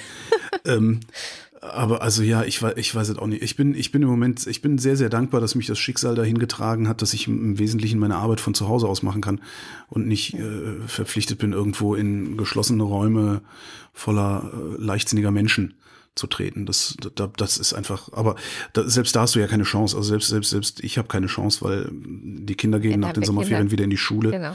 In der Schule wird es überhaupt nichts mehr geben an Schutz, würde ich mal vermuten. Ja, also, wobei, also die gehen dann beide auf eine Schule, wo immer noch sehr viele Kinder freiwillig wirklich Maske tragen. Also ja. wo das mit der Eigenverantwortung auch mal funktioniert, aber das liegt auch an der Klientel, die auf diese Schule geht, okay. muss man sagen. Aber die Wahrscheinlichkeit ist halt doch größer, dass die Kinder sich untereinander anstecken, das nach Hause tragen, zu dir, du das zu mir und und äh, früher oder später liegen wir dann halt alle wieder flach. Mhm. Naja. Wo wir gerade bei Krankheiten sind, ne? also falls man nicht an Covid stirbt, wird man alt. Wenn man alt wird, kriegt man Alzheimer. Herrliche Überleitung. Wow, Holger, wow. Wir gehen in der Alzheimer-Forschung davon aus, dass sogenannte Amyloid-Plaques äh, die Ursache von Alzheimer-Erkrankungen sind, weil ähm, Alzheimer-Gehirne viele von diesen Ablagerungen enthalten. Amyloid ist ein Peptid. Peptide sind aneinander gebundene Aminosäuren und wenn genug davon aneinander gebunden sind, nennen wir sie Proteine, mhm. also Eiweiß, also sind Eiweißablagerungen. Konkret geht es bei diesem Alzheimer-Ding um ein Amyloid-Beta-Protein namens A-Beta-Stern 56. Und auf dieser Amyloid-Hypothese basieren praktisch alle Alzheimer-Medikamente der letzten 15 Jahre. Und praktisch alle Alzheimer-Medikamente haben eine Ausfallrate von 99 Prozent. Das heißt, die sind im Grunde wirkungslos. Und man hat sich all die Jahre gefragt, warum das wohl so sein könnte und ist nicht wirklich darauf gekommen. Stellt sich raus, das Originalpapier von 2006, das eben dieses äh, Amyloid-Plaque-Modell zum ersten Mal formuliert und postuliert hat und in den letzten 16 Jahren die Grundlage der Alzheimer-Forschung war, ist falsch. Oh nein.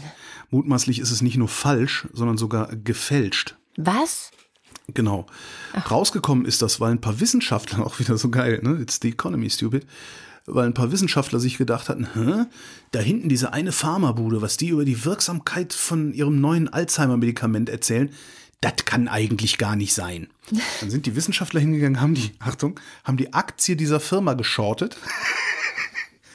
Und oh. dann erst haben sie sich an die FDA gewandt Geil. Und äh, gesagt, hier, überprüft doch mal die, deren Behauptungen dahin. was ich irgendwie total cool finde.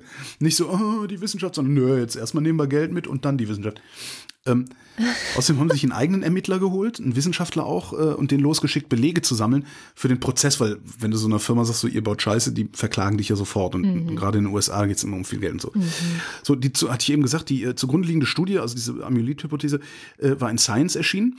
Der Ermittler hat sich die Studie genommen, hat reingeguckt und stellt fest, die Fotos von den Mäusegehirnen, also es waren äh, transgene Mäuse, in denen die die Forschung gemacht haben, die Fotos von den Mäusegehirnen da drin, die sehen irgendwie frisiert aus. Dann hat ja. Science die Studie nochmal angeguckt und ist zu dem Schluss gekommen, dass darin, Zitat, schockierend eklatante Bildmanipulationen. Ach du Sch Populationen, Bildmanipulationen äh, zu sehen werden. So, auf diesen Bildern wiederum basiert die Annahme, dass die Ablagerungen Alzheimer begründen würden. Tatsächlich ist es aber so, dass diese Alzheimer-Gehirne die Ablagerungen zwar haben, aber alles andere als gesichert ist, dass die Ablagerungen Alzheimer auch auslösen. Mhm. Außerdem ist A-Beta 65, 56, Entschuldigung, äh, ziemlich instabil. Und es gibt bisher überhaupt keine Belege für das Vorhandensein von A-Beta 56 in menschlichem Gewebe. Außerdem, ich bin noch nicht fertig, Freundchen. Außerdem besteht der Verdacht, dass A-Beta 56 wegen seiner Instabilität außerhalb dieser transgenen Mäuse aus dem Ursprungspaper überhaupt nicht existent ist. Äh, das heißt, anderthalb Jahrzehnte Forschung sind. Bitte? Kannst du noch mal sagen, wie viele? Ja, wolltest du gerade anderthalb Jahrzehnte, 16, 16 Jahre, also 2006 ist das Paper äh, veröffentlicht worden. Also es sind anderthalb Jahrzehnte Forschung, die in die falsche Richtung gelaufen sind. Ähm, alleine, ich glaube, letztes Jahr sind in den USA über 1,5 Milliarden Dollar ähm, ausgegeben worden. Ähm, das hat nicht nur Geld gekostet, äh, das hat auch Menschenleben. Es gibt ja. übrigens auch Alzheimer-Forschung, die in andere Richtungen geht. Es ist jetzt nicht mhm. alle Alzheimer-Forschung disk diskreditiert, aber viel, wenn nicht die meiste Alzheimer-Forschung ähm, das hat halt auch Menschenleben gekostet, weil ja. wenn du auf die eine Therapie setzt, weil sie einfach zu gut klingt, ja, das ja. ist zu plausibel gewesen, dann vernachlässigst du im Zweifelsfall die andere Therapie und dann ist es halt irgendwann zu spät, um überhaupt noch zu therapieren. Es bestreitet übrigens auch niemand, dass Ablagerungen zu kognitiven Störungen oder Einschränkungen führen. Mhm. Aber dass es diese Ablagerungen waren, das ist höchst unwahrscheinlich. Weil eventuell existieren die gar nicht. Das ist ja echt krass, habe ich auch gar nicht mitbekommen. Krass. Ja? Krasse, krasse Geschichte. Puh, das schreit auch nach einer Netflix-Serie. Entschuldigung, bisschen zynisch vielleicht, aber.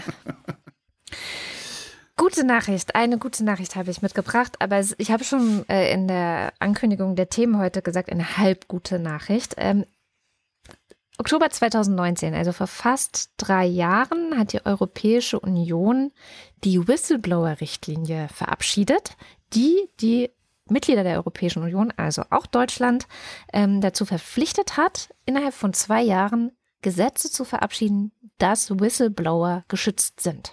So, mhm. rede ich ja immer wieder davon. Wir brauchen das ganz, ganz, ganz, ganz dringend.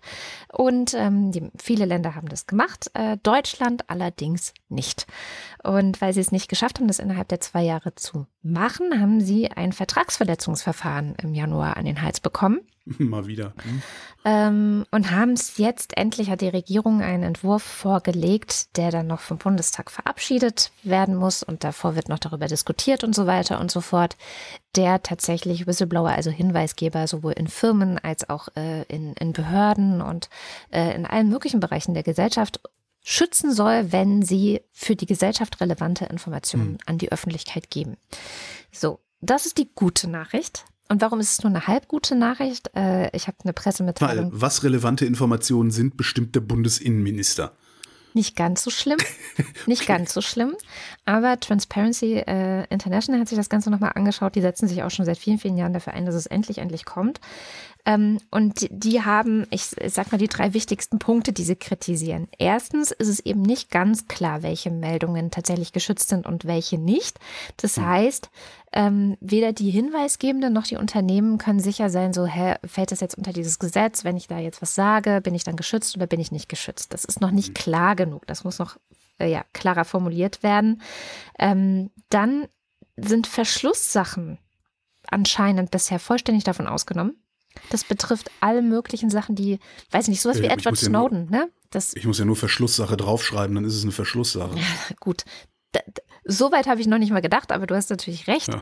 Ähm, das heißt, alles, was so in politischen Betrieben passiert und Sie nennen halt auch das Beispiel Edward Snowden in den USA. Das ist natürlich eine Verschlusssache, weil das war die NSA. Ähm, mhm. Und das waren geheime Informationen, die er an die Weltöffentlichkeit gegeben hat. Sowas wäre davon nicht gedeckt. Und ähm, das, das sind so Punkte, also äh, da müssen Sie auf jeden Fall noch nachbessern. Und dann gibt es ähm, auch noch Streit darüber, welche Unternehmen eigentlich eine tatsächliche Meldestelle einrichten müssen. Also ähm, die Idee ist nämlich, dass Unternehmen ab einer bestimmten Größe, zum Beispiel ab 50 MitarbeiterInnen oder so, eine Stelle einrichten müssen, wo MitarbeiterInnen melden können, so hier, ich habe etwas beobachtet, dass das nicht korrekt oder das nicht okay ist.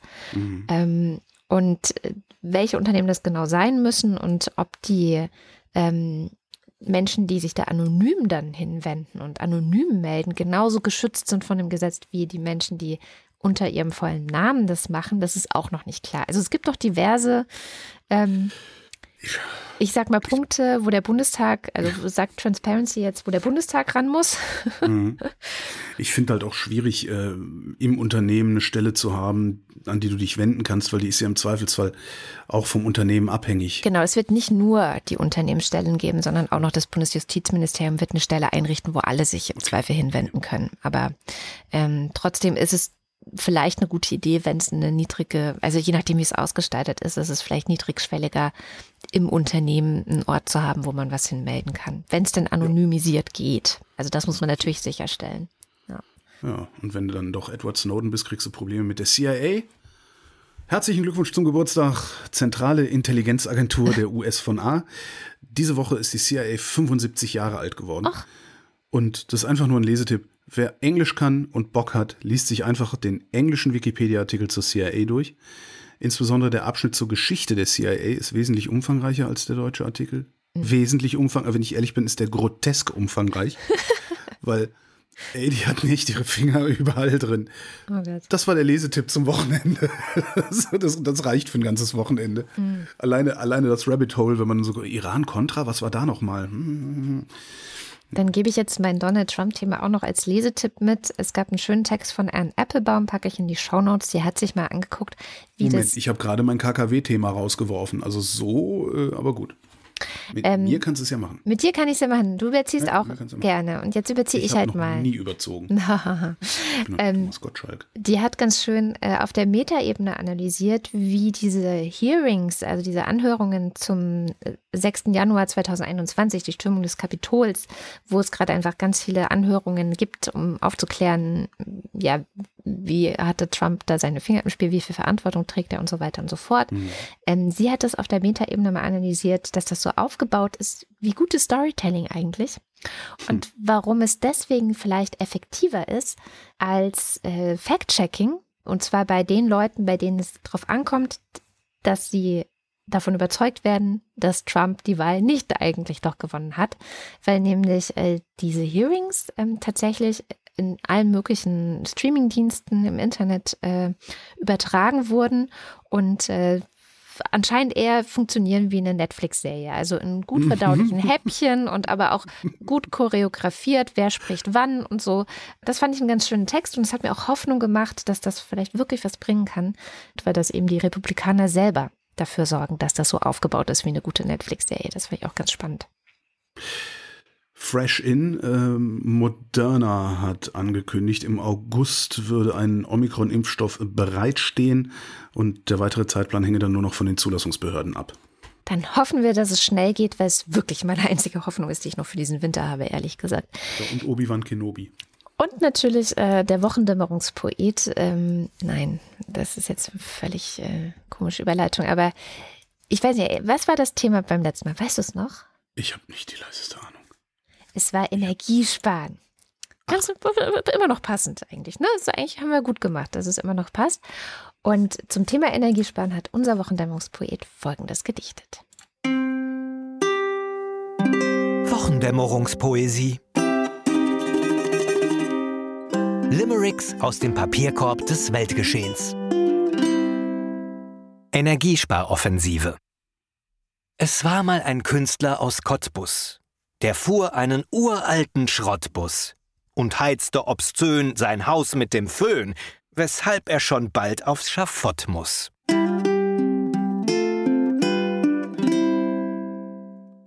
Und wir haben auch mhm. in den Kommentaren zur letzten normalen Sendung Limericks bekommen. Also meine Lieblingslimericks sind die von Tabea. Ja, eigentlich ja. Wollen wir abwechseln? Du fängst an, ich mach die Mitte. Okay. Es war mal ein Mann aus Berlin. Den nervte der Preis für Benzin. Drum nahm er die Bahn, so konnte er viel sparen für 9 Euro, Sylt und Selin. Es war eine Frau aus Radeck, die hörte eine Rede von Habeck und dachte sich, ach, ich setz mal aufs Dach, Solarpanels für den Strom spart's weg. Es war mal ein Mann aus Lübars mit sehr hoher Rechnung fürs Gas. Da drehte er munter die Heizung weit runter, jetzt hat er im Strickpulli Spaß. Hoffentlich haben wir keine Hörer in Lübars. Oh. Entschuldigung. Genau. War Absicht. Wir brauchen noch ein neues Limerick-Thema. Was machen wir denn? Was hältst du von Porsche? ja. Ja, doch, Porsche ist gut. Dann Porsche ist gut. Hm, Porsche. Schreibt uns Limericks zum Thema Porsche in die Kommentare zu dieser Sendung auf wochendämmerung.de. Nicht Twitter, nicht Mail, sondern Kommentare dieser Sendung. Bis drei sollt ihr zählen. Nicht bis vier. Die vier ist zu viel, nie was? Ja. Ich weiß auch nicht mehr. Die zwei ist zu wenig. genau. Heute haben wir keinen Faktencheck. Ich hoffe, du hast nicht zu viel Quatsch erzählt. Hätte ich das geahnt. deswegen habe ich dir vorher nicht gesagt. Und deswegen kommen wir jetzt direkt zum Börsenticker. Montag. Die Nasdaq wackelt. Dienstag. Verluste an der Wall. Nee, warte. Verluste an der Wall Street. Mittwoch. Fettpräsident treibt die Börsen an. Alternativer Antrieb an der Börse. Mhm. Donnerstag. US-Märkte trotzen Rezessionsängsten. Freitag. DAX trotzt wachsendem Rezessionsrisiko. Ach, alles sind so Das ist das neue Lieblingswort. Rezession, Rezession, Rezession. Alles Rezession. Ihr Geld ist in Gefahr. Und damit sind wir am Ende der Sendung. Und wie immer am Ende der Sendung bedanken wir uns bei allen, die diese Sendung überhaupt möglich machen. Das seid ihr, die Hörerinnen und Hörer. Wenn ihr noch nicht dabei seid, dann kommt mal auf wochendämmerung.de. Da könnt ihr entweder was im Shop kaufen, davon profitieren wir auch, oder ihr schaut euch einen der Wege an, wie ihr uns direkt Geld zukommen lassen könnt. Äh, das zum Beispiel direkt aufs Konto oder aber auch über Steady. Bei Steady gibt es die Ultras und den Fanclub und deren Namen lesen wir jetzt vor. Dins 1. Cindy und Timmy Wüst, aber wer zur Hölle ist immer wieder Sonntagsbert? Guido Baulich. Alexander Bonsack fährt heute mal ausnahmsweise nichts ein. Kopf ist müde, Hirn ist leer. Vielleicht hilft ein Wein von Knoll am Abend. Marc Bremer. Oliver Delpi. Silke Dietz. Erik Fröhlich. David Hasenbeck. Adrian Hauptmann. Katharina Hüll. Wing Commander Lord Fleischerts Hausmusik. I don't need to flight to prove I'm right. I don't need to be forgiven. To fight to prove I'm right, I don't need to be forgiven. Oh, das, fight. Ist, das, klingt, äh, das, das klingt ein bisschen nach Aerosmith. Ich, ich lege mich auf Aerosmith fest. Okay, und Entschuldigung, weil es der Wing Commander war, habe ich Flight gelesen statt Fight. Naja. Persistenz nennt man diesen Effekt im Gehirn. Hm. Der Jan. Oh Gott. A, B, C, D, E, F, G, H, I, J, K, L, M, N, O, P, Q, R, S, T, U, V, W, X, Y, Z. Juhe. Jetzt können wir das ABC. So geht unser Alphabet. Das nächste Mal, da singst du mit, dann wird dieses Lied ein Hit. Matthias Johansen. Anjot Kästner. Oliver Krüger. Heiko Linke. Ernest Linker. Müsli, Müsli, Miam, Miam, Miam. Robert Nieholm. Rufus Platus. Nu, sagen Chris und Moni. Jörg Schecki schaut in der Liste nach unten und da steht There's hope, there's always hope. Joachim Urlas. Fiete, Miam, Miam, Miam und Olaf. So, dann muss und so weiter. Jens Viehweg. Bernd und Froschi Wehmöller. Andreas Werner. Justus Wilhelm. Scheinbar reicht es genauso dumm zu sein wie die Regierungen der Nachbarländer. Überall Krankenhäuser überlastet. Wir laufen in eine verdammte Sommerwelle und die Politik kümmert sich einen Scheiß. Danke, fick dich Partei. Volker Arendt. Anita Schroven. Und der Fanclub. Juli und Sebastian. Nico Abeler. Katrin Apel. Simon Axmann.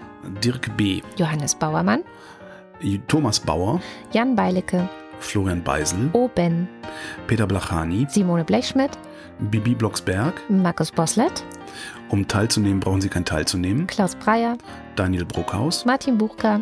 Muli Bewanji. Clemens Langhans und Christoph Henninger. Christoph Henninger und Clemens Langhans. Gian-Andrea Konzett. Katrin Czernotzki. Es ist Sommer und es ist heiß. Da esse ich Zitroneneis. Cristiano del Tauscho, ein Zitroneneis. Da esse ich ein Zitroneneis. Cristiano del Tauscho. Ich schieb's auf Corona. Dabei Cristiano del. okay. Ich mache ja schon weiter. Bokuwa, Tentaku und so weiter. Andreas Dietzel. Das Rhabarber, Barbara Bar, Barbaren Bar, Barbier, Bier konnte man nur an einer ganz bestimmten Bar kaufen. Die Verkäuferin des Rhabarber, Barbara Bar, Barbaren Bart, Barbier, Bieres an der Rhabarber, Barbara Bar, Barbaren Bart, Barbier, Bier Bar hieß Bärbel. Emmanuel, don't. Und geschmückt mit Lorbeereisen, festlich wallet Schar auf Schar. Nochmal. Und geschmückt mit Lorbeer. Und geschmückt mit Lorbeerreisern fecht. Fe Hilf mir. Und geschmückt mit Lorbeerreisern, festlich wallet Schar auf Schar nach der Götter heiligen Häusern zu des Tymbriers Altar. Dumpf erbrausend durch die Gassen wälzt sich die bacchantische Lust, und in ihrem Schmerz verlassen war nur eine traurige Brust. Danke. Gern. Ein belegtes Brot mit Schinken, ein belegtes Bott mit Hai. Ich möchte doch einfach nur hier sitzen. Nico Erfurt. Stefan F. Claude Fankhauser. Matthias Flader. Oliver Förster. Der Fossibär. Wacker, wacker, wacker. Olli Frank. Der Freibierfred. Markus und Julia freuen sich über jede neue Folge. Andre nee, Andreas Freund. Marcella Frick. Mariana Friedrich. Mareike Geib. Jörn Arne Göttich. Christian Göttinger. Göttinger. Bärbel Grotha. Bärbel Grothaus. Miriam und David grüßen Samson. Miriam und David grüßen Tiffy. Sally der Pinguin grüßt alle, die sie kennen. Ricardo Gatter. F und H. Simon Hägler. Silke Hartmann. Der Alexander Hauser. Jan Heck. Sven Hennissen. Katharina, ich möchte einfach nur hier sitzen. Herbst. Ralf Herbst. Tobias Herbst. Nils und Hilke. Benjamin Hupp. Out of Order. Ich bin jetzt erstmal mit Wickeln, Stillen und Waschen beschäftigt. Mein Name ist Lose. Ich Fanklube hier. Mein Name ist Lose. Ich kaufe hier ein. Der Oberfrittenbach ist ein typischer Emmentaler Graben. Lars ist vom Versagen der Politik entsetzt und trinkt jetzt Mai Tai. Andreas Jasper. Philipp Kaden. Arne Kamola. Jasmin Kisilirmak. Michael Klerner. Alexander Klink. Jessica Kogol. Thomas Kohler. Markus Krause. Magali Kreuzfeld. Felix Kronlage Dammers. Pia Kronquist. Thomas und Corina. Oliver Kohlfink. Sebastian Lenk und Henry Vize. Detmar Liesen. Nico Linder. Florian Link. Mein Name ist Ipsum Lorem Ipsum. Sabine Lorenz. Der Lux. René Ludwig. Von allein hören keine Kriege auf. Nichts passiert, wenn man nur daran glaubt, sagt, was ihr denkt, dann hört man euch auch, macht euch laut. Ich habe hier eine Graukollektion von einer belgischen Firma. Da haben sie 28 Grautöne in jeder Qualität. Da werden Sie bestimmt zufrieden sein. Mausgrau, Staubgrau, Aschgrau, Steingrau, Bleigrau, Zementgrau. Martin Meschke. Nevermind. Kleine Hunde, Miam, Miam, Miam. Johannes Möller. Lord Ihr Mondkind. Einfach nur noch müde. Die Mulle. Johannes Müller. Andreas denkt, ich habe meine Seele durchforscht und tief in, den, in, tief in die Welt reingehorcht. Nach Stunden und Tagen muss ich leider sagen, es reimt sich echt nichts auf rote Beete-Suppe. Celine Neubich. Thorsten W. Neustein. Edu Opferanode. Boris Perner. Jochen Philipp. Josef Potter. Sebastian Quapp. Ich bin mit der Gesamtsituation unzufrieden. Ranger. Axel Rasmussen. Wilhelm Reich. Marc Riese. Ich versuch's gar nicht erst. Steinrochen. Christian Rohleder. Markus Römer. Anna Roth. Sven Rudloff. Jürgen Schäfer. Christian Schluck. Christian Schmidt. Der Schommi. Susanne Schulze. Tim Seitz. Troy McClure. Chip und Chap. Theresa Sievert. Abracadabra, Hokus, Krokus, Luxus, Locus, Simsalami, Bim. Birgit Sobi. Im Übrigen bin ich der Meinung, dass Nationalismus keine Alternative, sondern eine Katastrophe ist. Der Kopf ist nicht zum Nicken, sondern zum Denken da. Marie Stahn. Christian Steffen. Blas N. Stein. Caro und Ferdi Stein. Moppel Stein. Pizza Stein. Pommes Stein. Sabine Stein. Thomas Stein. Jogi Löw verabschiedet sich von Ruth Rutz und dankt für Jahre der alliterativen Freude Stein. Philipp liebt es mit seiner Theresia der Wochendämmerung zu lauschen Stein. Kopf. Holger Steinmetz. Susan Martin Stöckert. Michael Simanek, Claudia Taschow, 19. It is not a thing a sane man would do. The doomsday machine is designed to trigger itself automatically. Christy, tür nicht zu. Moritz Tim. Mr. Tipp. Hans freut sich über die Existenz von Andrea und der Wochendämmerung. Freunde, kommt alle und bringt eure grauen Wolken mit. Und Anna und Gregor sind hoch erfreut, denn sie stürzen sich mit Priscilla und Gwyneth, Gwyneth Molesworth hemmungslos ins Nachtleben von Nether Addlethorpe. Ach, Anja und Jan aus Bielefeld geht's gut und Jan hat Covid. Shit. Anja aus Kat Bielefeld geht's gut und Jan hat Covid. So. Shit. Ich dachte, ich sag nochmal Shit. Ja, Shit kann Kathi man nicht und Joni, sagen. Shit. Martin Unterlechner. Jan van Finkenreue. Janik Völker. Michael Völksen. Stefan Wald. Andreas Waschk. Martin Wittmann. Jenny Wiegand. Tobias Wirth. Wir wünschen uns Wochendämmerung live. Hm. Alarm Wohlfahrt. Das machen wir aber nur als Superspreader-Event. Ich wollte, ja. Also wer kommt, darf keine Maske tragen, nur wir tragen Masken. Und zwar die guten, weißt du, diese Gasdinger mit den zwei Filtern an der Seite, wo man so aussieht wie so ein. Das habe ich neulich einen Typen am Bahnhof gesehen, der hatte so eine auf. Oh. Ist auf jeden Fall schlauer als auf der Republika, wo ich das Gefühl hatte, dass es gab ja keine Maskenpflicht. Ja. Und dann die Leute, die geredet haben, waren hinterher alle krank, weil das Publikum alle keine Masken trug. Eigenverantwortung, so wichtig. Agathe Bauer wünscht auch nach der Sommerpause viel Spaß mit dem Ohrwurm. Ah. Elias wünscht Tamino eine gute und schnelle Besserung. Wir auch. Christoph Ziesecke. Sag niemals leise, sag niemals laut, was dir der Freund beim Bier vertraut. Fürs Töchterchen. Du hast die Rechnung ohne das Milchmädchen gemacht. Der Raketenmann. Und Dexter TC. Vielen herzlichen Dank. Ja, vielen, vielen Dank. Spare ich auf irgendwas? Auf der Rente? Hm. Ich spare auf die Rente. Was ist das? Oh Gott, deutscher wird's heute nicht. Vielen Dank, ich versauf die Kohle. So. Oh. Gott sei Dank, gerade noch mal ein bisschen Rock'n'Roll hier reingebracht. Hier. Mann, Mann, Mann. Das war die Wochendämmerung vom 29. Juli 2022. Wir danken für die Aufmerksamkeit. Tschüss.